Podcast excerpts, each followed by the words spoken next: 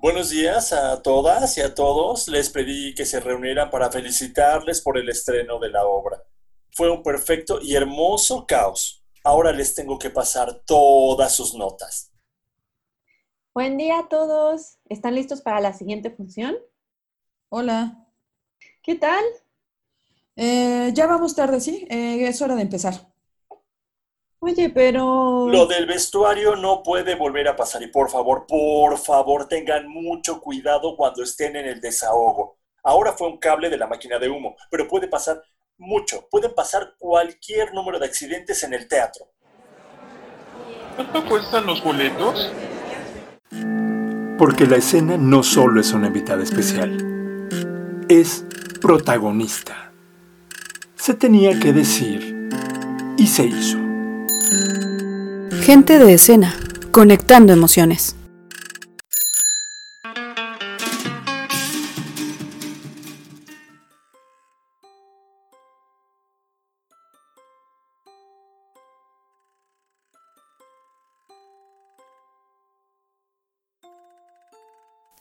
Arrancamos segunda función en la temporada de Gente de Escena y ya los nervios han bajado un poquitito. Bueno, la verdad es que siempre hay nervios. No importa cuántos años hayas enfrentado un teatro lleno, la verdad es que cada función es como un nuevo amanecer. Pero lo encantador de esto es que todo puede pasar. Literalmente, ¿eh? Todo. No sabemos el día de hoy si a algún actor le va a doler la pancita y no pueda salir a escena. O que, por ejemplo, el reproductor de audio se descomponga y no podamos poner la música. Pero sea lo que sea que pase, vamos a tener que continuar, eso seguro. Lo importante es que ustedes estén bien cómodos en sus butacas que se hayan tomado un cafecito con ese gran amigo en el lobby del teatro o que hayan conseguido las mejores entradas del lugar. Y por favor esperamos que su cita sí haya llegado a tiempo. Mi nombre es Pilar Campo y junto con todo mi equipo creativo hoy los invito a viajar por diferentes mundos. Vamos a reflexionar cómo impacta el quehacer escénico en nuestra economía. Vamos a conocer un foro milagroso que se ha vuelto ya una tradición en la colonia Juárez de nuestra Ciudad de México. Y vamos a descubrir cómo nosotros nos subimos a este barco de locura fantasiosa. Los invito a que se queden conmigo y que corran la voz. Estamos en arroba gente de escena y ya vamos por la segunda llamada. Segunda. El público ya está impaciente. Vamos a la tercera llamada, ¿ok? No, espera, es que hay que aguantar un poquito más porque estamos esperando una persona invitada especial con trayectoria. Pero es que no ha llegado. Pues a mí nadie me dijo que venía alguien con trayectoria. Los que ya estén listos, ya pónganlo, ya vamos a comenzar. Toda historia tiene un inicio. Trayectoria.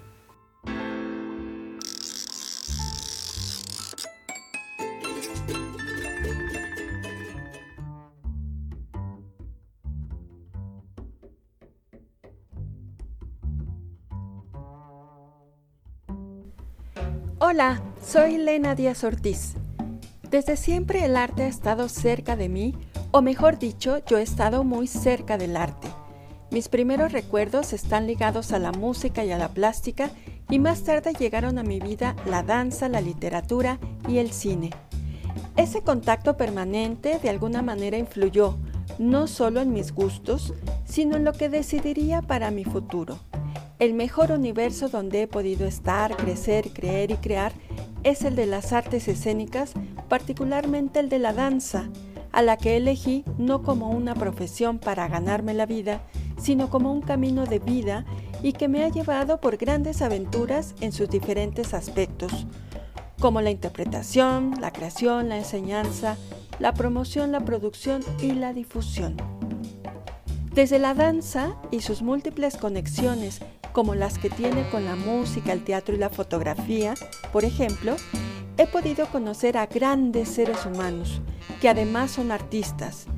También he podido participar en entrañables proyectos y producciones, no solo estando en escena, sino desde un costado o incluso desde el frente, acompañando a creadores, intérpretes y directores en distintos procesos creativos, es decir, en distintos procesos de fantásticas revelaciones humanas. Al paso del tiempo, más que en la interpretación, mi lugar en este maravilloso universo de las artes escénicas se ha ido configurando fuera del escenario, llevándome hacia la conexión con ese otro que no conocemos, pero que está ahí, en algún lugar, ya sea dentro de la producción de un espectáculo, en algún extremo de la sala teatral, en un medio de comunicación o mejor aún, que está esperando a ser convocado y trastocado por la magia de las artes escénicas. Es así que hace poco más de 15 años, junto con un grupo de colaboradores, fundé un proyecto dedicado a la producción, promoción y difusión, que considerábamos en ese momento son las otras tres patitas de la mesa. Claro, la primera es la creación. Patitas que podría decirse completan el círculo virtuoso del arte escénico, ya que son parte de la travesía y contribuyen a llevar la obra a buen puerto, es decir, al encuentro con otras miradas y con otros interlocutores. Y ha sido ese encuentro de miradas y el de compartir con otros la experiencia y el asombro ante un espectáculo de danza, de teatro o de circo, la vibración de un concierto, el enigma de una imagen fotográfica o el conocer la historia detrás de personajes y protagonistas del arte y la cultura, lo que más me ha interesado y ocupado en los últimos años, llevándome a desarrollar campañas de difusión y prensa para diferentes compañías o espectáculos así como contenidos para proyectos especiales temporales y colaboraciones permanentes con algunas agrupaciones dancísticas y espacios culturales.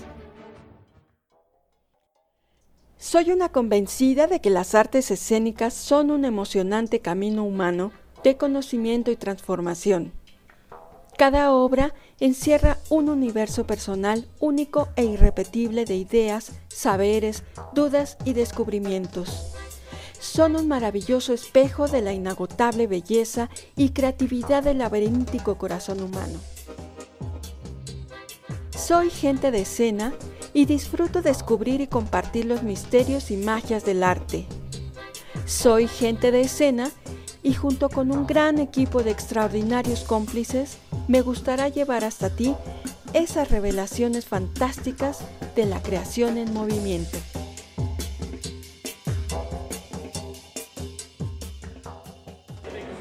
Que esta obra está muy elevada, ¿no? La gente no la va a entender. No, no lo creo. Es que estamos creando una nueva forma de gramática. La estamos, digamos que estamos como revelando la escena. Gente de escena. Revelando la escena. Mucha mierda.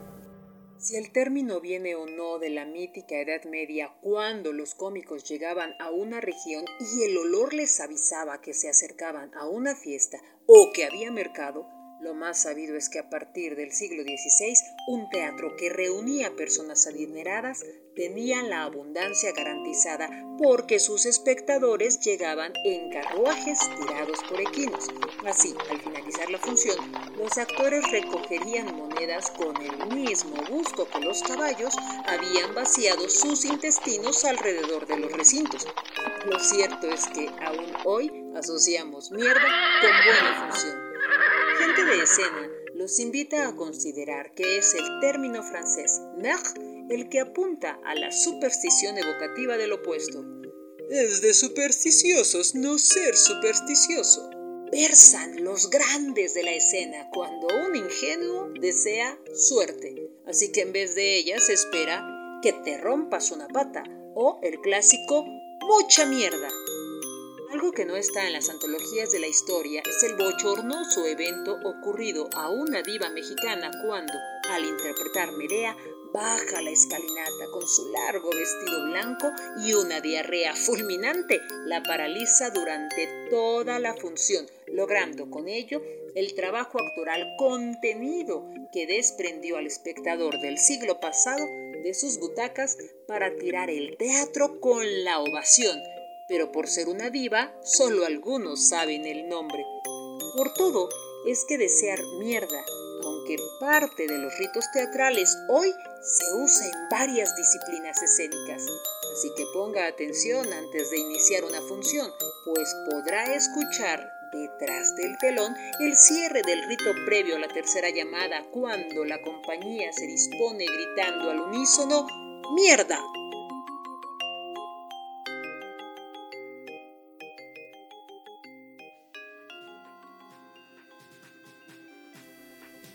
Sabemos que son tiempos de ciencia ficción.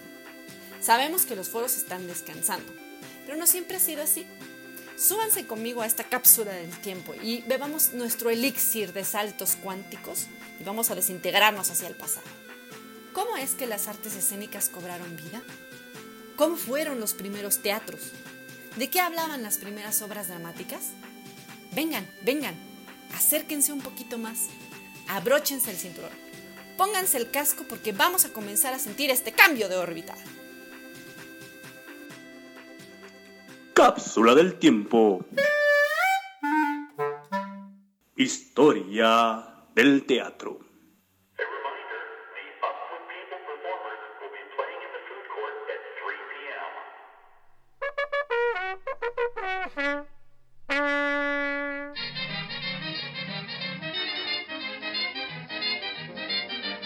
Durante toda la semana tenemos muchas opciones para ir a ver teatro.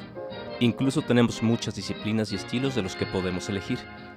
También contamos con diferentes tipos de foros, como los que tienen butacas, los que están al aire libre, los que son independientes, los que están en lugares poco convencionales como escaparates o cuartos de una casa. En fin, pensamos en el teatro como una actividad que para algunos es muy común, como ir al cine, aunque para muchos no es todavía una opción de entretenimiento.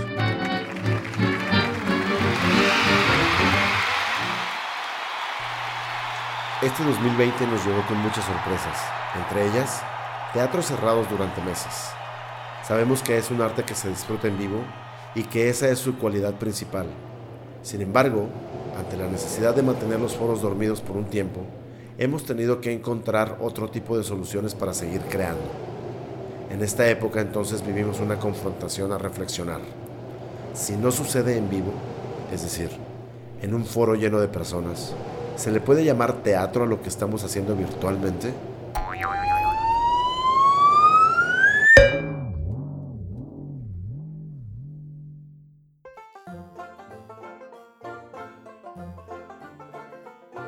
Vamos a hacer un pequeñito viaje al pasado en diferentes capítulos para conocer cómo nació el arte escénico y tal vez así lo podamos comparar con cómo lo vivimos ahora. La palabra teatro proviene del griego teatro, que significa lugar para ver, y poco a poco se fue modificando su definición a medio de contemplación. Así que podemos decir que la palabra teatro significa un lugar de contemplación. Pero para que algo pueda ser contemplado en un escenario, primero tuvo que haber pasado por un proceso creativo.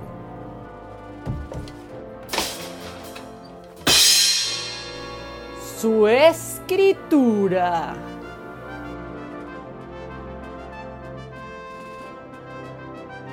El teatro viene del género literario conocido como drama. La palabra drama también tiene su origen griego y significa hacer, y la podemos relacionar con la acción. Para resumir, los textos dramáticos están pensados para llevarlos a la acción, es decir, para su representación.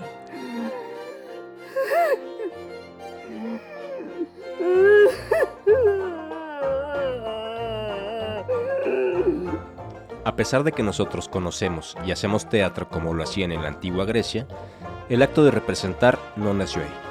De alguna manera ya se hacían representaciones de historias y rituales realizadas por el hombre de la época primitiva. Sus fines eran distintos. Se juntaban alrededor del fuego para recrear a la cacería o para realizar algún acto religioso. De esta manera se lograba también transmitir conocimiento, a través de las historias que permiten que la información valiosa se mantenga como una tradición de generación en generación. Con el paso del tiempo estas representaciones se comenzaron a realizar con más objetivos. Incluso hay registro de que en las coronaciones de los faraones egipcios ya se hacían representaciones teatrales. Gracias a su impacto en las comunidades, se fueron utilizando representaciones como medio de divulgación de ideas, tanto políticas como religiosas, para hacer propaganda o crítica social. Y también se fue considerando una actividad artística y de entretenimiento.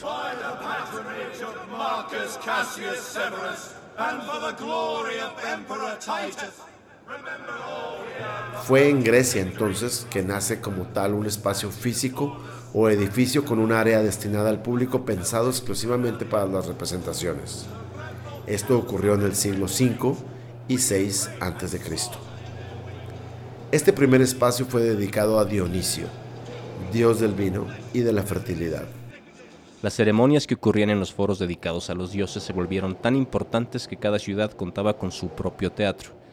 Eran hemiciclos que se construían en una colina y tenían tres partes, la de la orquesta, la de la escena y la de los espectadores. Los textos del drama griego eran esencialmente la tragedia, la sátira, la comedia y el mimo. Estos grandes géneros del drama solamente son la estructura escrita, es decir, un primer paso del teatro. Porque si bien proviene de la literatura, el proceso no termina ahí, porque lo que continúa es la escena. Los griegos ya utilizaban vestuarios y máscaras para representar las características de los personajes. La narración comenzó a tener elementos extras que la alimentaban, como los coros, los cantos, los movimientos corporales y los diálogos.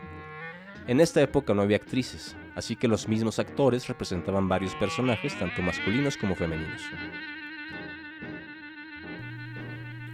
como medio de enseñanza de la cacería en la época de las cavernas, o como medio de propaganda o ritual religioso.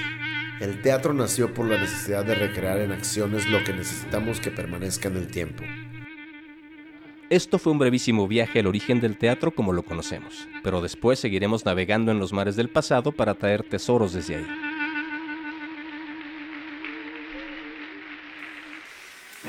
Mi llegada al mundo del arte es verdaderamente circunstancial. Nadie en mi familia se había ocupado de ello.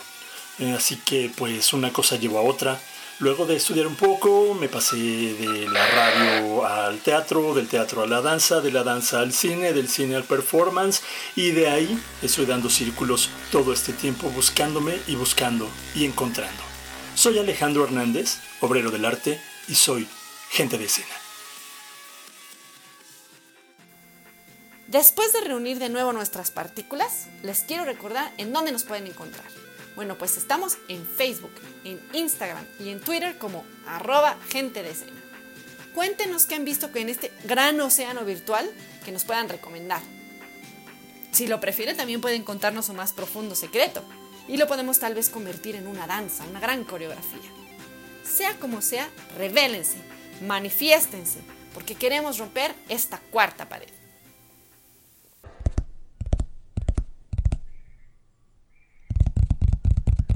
¿Qué está pasando? ¿Por qué no pudo el actor mover la caja?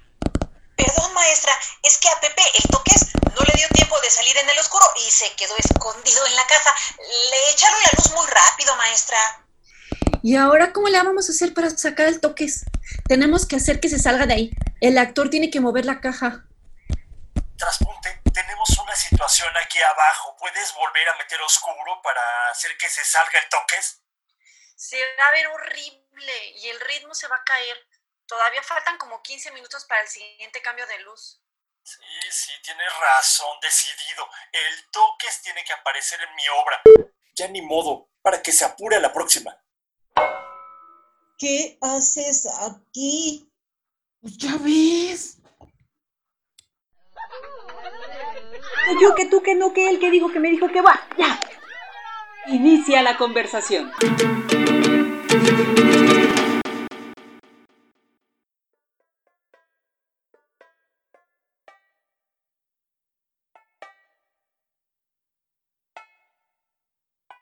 Es común pensar que las personas dedicadas al quehacer escénico trabajan por amor al arte, por el aplauso, la fama o cualquier supuesto de los muchos que están instalados en el imaginario colectivo.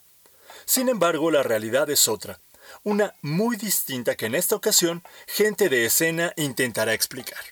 Es importante partir de la premisa que identifica a las personas trabajadoras del arte del circo y de la calle, del arte teatral, el arte danzario, la ópera o música en directo, así como de aquellas interrelaciones y discursos que tienen lugar entre las anteriores, como unas personas que tienen derecho a vivir de una forma digna, en condiciones justas que les permitan generar ingresos y desarrollar proyectos productivos en donde estén presentes en primerísimo plano la creatividad, el conocimiento, las producciones artísticas, la libre expresión, preservación del patrimonio cultural tangible e intangible, así como la creación de ciudadanía.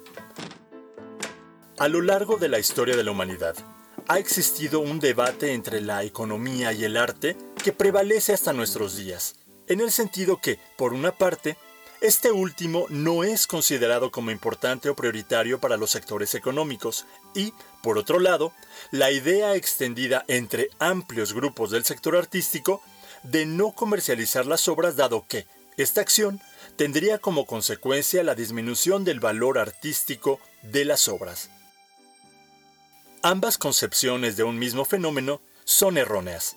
Son muchísimos los aportes que el arte, especialmente el escénico, realiza a la economía de un país. Para ello, es preciso establecer con claridad las condiciones, los aspectos y características del trabajo escénico y tamizarlo a partir de miradas amplias e incluyentes. Al analizar la oferta y demanda de servicios y bienes culturales, es posible advertir a primera vista el valor agregado, valor de producción, así como los impactos en el empleo y la recaudación generada a partir de la creación. En pocos años, el concepto de industria cultural ha ido cambiando y ajustándose. Apenas en 1988 se consideraba lo siguiente, una amenaza a la aplicación de las técnicas de reproducción industrial en la creación y difusión masiva de las obras culturales. La obra de arte pierde su valor e importancia debido a la reproducción industrial. La calidad de la obra artística se diluye por un proceso de estandarización. En tanto, para 2013, el Banco Interamericano de Desarrollo propone una economía naranja, definida como el conjunto de actividades que, de manera encadenada, permite que las ideas se transformen en bienes y servicios culturales cuyo valor está determinado por su contenido de propiedad intelectual. La economía naranja está compuesta por la economía cultural y las industrias creativas, en cuya intersección se encuentran las industrias culturales convencionales y las áreas de soporte para la creatividad. Económicamente, la producción cultural posee valor económico que puede ser observado en su aporte tanto al Producto Interno Bruto como al empleo. Pero al mismo tiempo, tiene un valor simbólico que favorece la cohesión y bienestar entre la sociedad, la propiedad intelectual y procesos identitarios, entre otros. Preciso que los distintos colectivos que agrupan a personas creadoras establezcan diálogos y formulen acciones de fortalecimiento e institucionalización de prácticas que permitan alcanzar otros espacios y esferas económicas. Es necesario que los gobiernos locales y federales establezcan mecanismos de reconocimiento a los aportes que hace el sector a la economía y el desarrollo y fomenten nuevas condiciones que dignifiquen a las y los trabajadores de las artes escénicas. En un contexto como el actual, es tan difícil narrar lo que ha ocurrido en la escena y su relación con la economía como tratar de anticipar o vaticinar lo que está por venir. ¿Quieres saber más? Visita nuestro podcast y el sitio web. Participa también en nuestras redes sociales. gentedeescena.wixsite.com Suscríbete para recibir materiales descargables sobre este y otros temas anchor.fm diagonal gente de escena, arroba gente de escena en Twitter e Instagram, gente de escena en Facebook.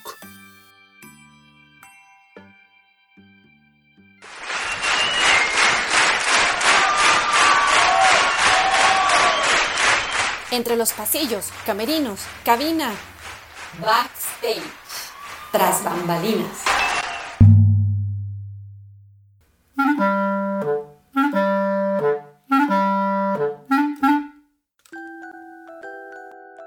Hola, mi nombre es Jessica Elizondo.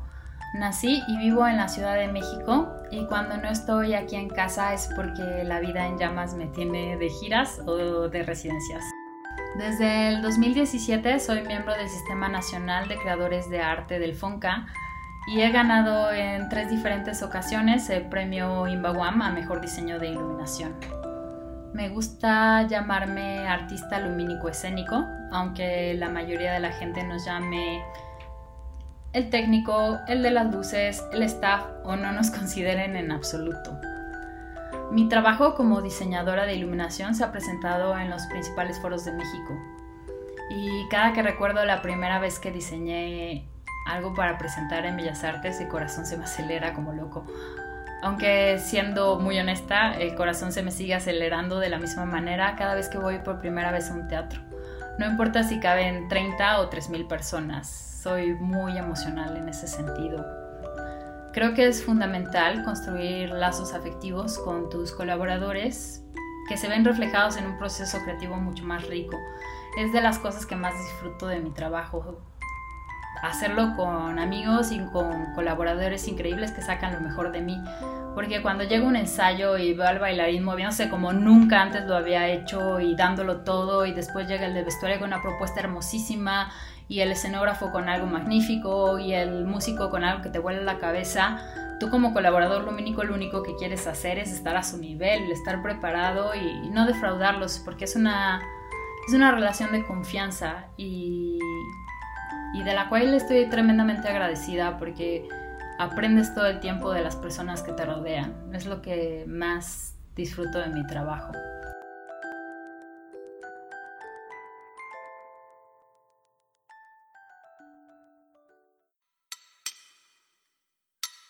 Descubre un nuevo episodio cada 15 días.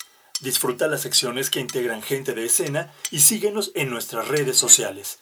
Arroba gente de escena en Instagram y Twitter. Gente de escena en Facebook. Porque el arte escénico es un ejercicio colectivo, complicidades.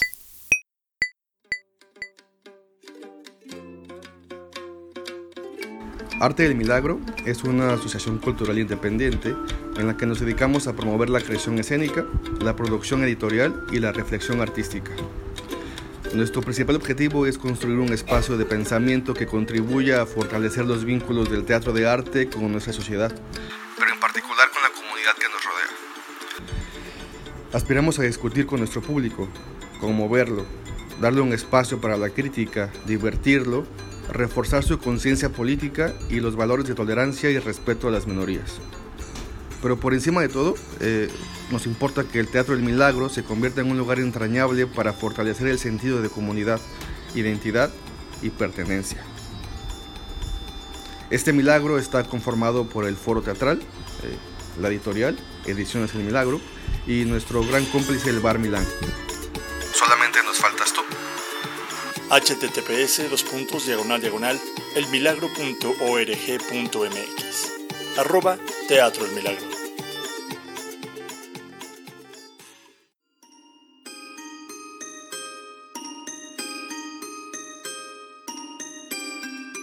Ahora vamos a nuestra sección para enamorarte.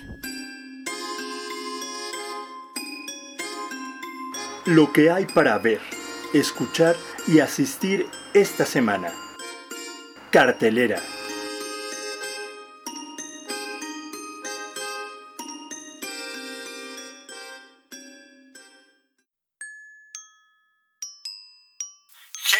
Escena recomienda. Teatro. En la soledad de los campos de algodón. Dirección y adaptación David Holguín. Del 17 al 27 de septiembre. Jueves y viernes 20-30 horas sábado 19, domingo 18 horas. Teatro El Milagro, Milán 34, Colonia Juárez, Ciudad de México. elmilagro.org.mx Imbal invita. Música. Orquesta Sinfónica Nacional. La música de Nino Rota para cine. Retransmisión del concierto. Danza. Triciclo Rojo, Danza Clown.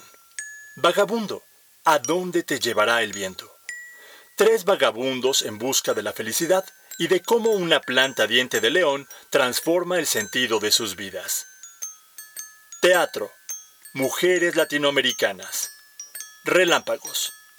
En una habitación de un edificio alto de la zona urbana de una ciudad, cuatro poetas hacen posible una experiencia escénica y a manera de relámpagos nos muestran su paso por este mundo.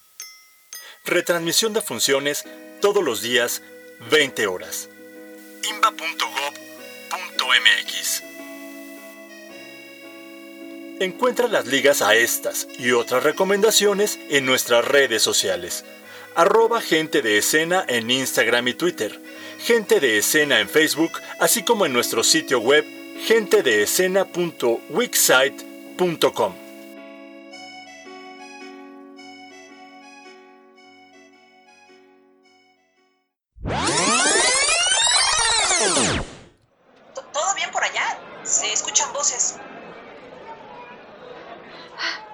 Hay caos en la entrada. El músico está gritando que no le han pagado su composición. ¿Quiere parar la función? ¡No!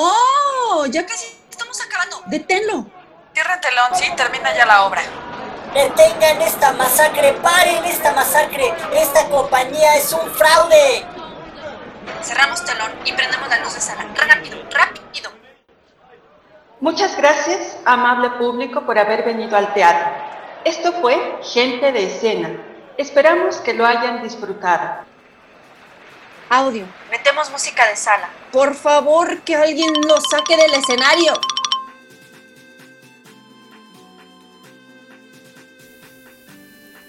Ya llegamos a la hora de cerrar por hoy el telón. Pero no se angustien. Tenemos temporada y cada función acuérdense que es diferente. Corran la voz. Vengan a vernos y perciban la energía que se siente cuando no sabemos lo que va a pasar. Se despide de ustedes Pilar Campo, pero no les digo adiós. Mejor les digo, nos vemos en la siguiente función. Isóptica, Agencia Fotográfica de Arte y Cultura. Menade, Teatro en Ciudad de México. Mudanzas, Creadores en Movimiento. Irónico Retrueque, Compañía de Teatro y Red Aprender, Arte, Cultura y Derechos Humanos. Presentaron.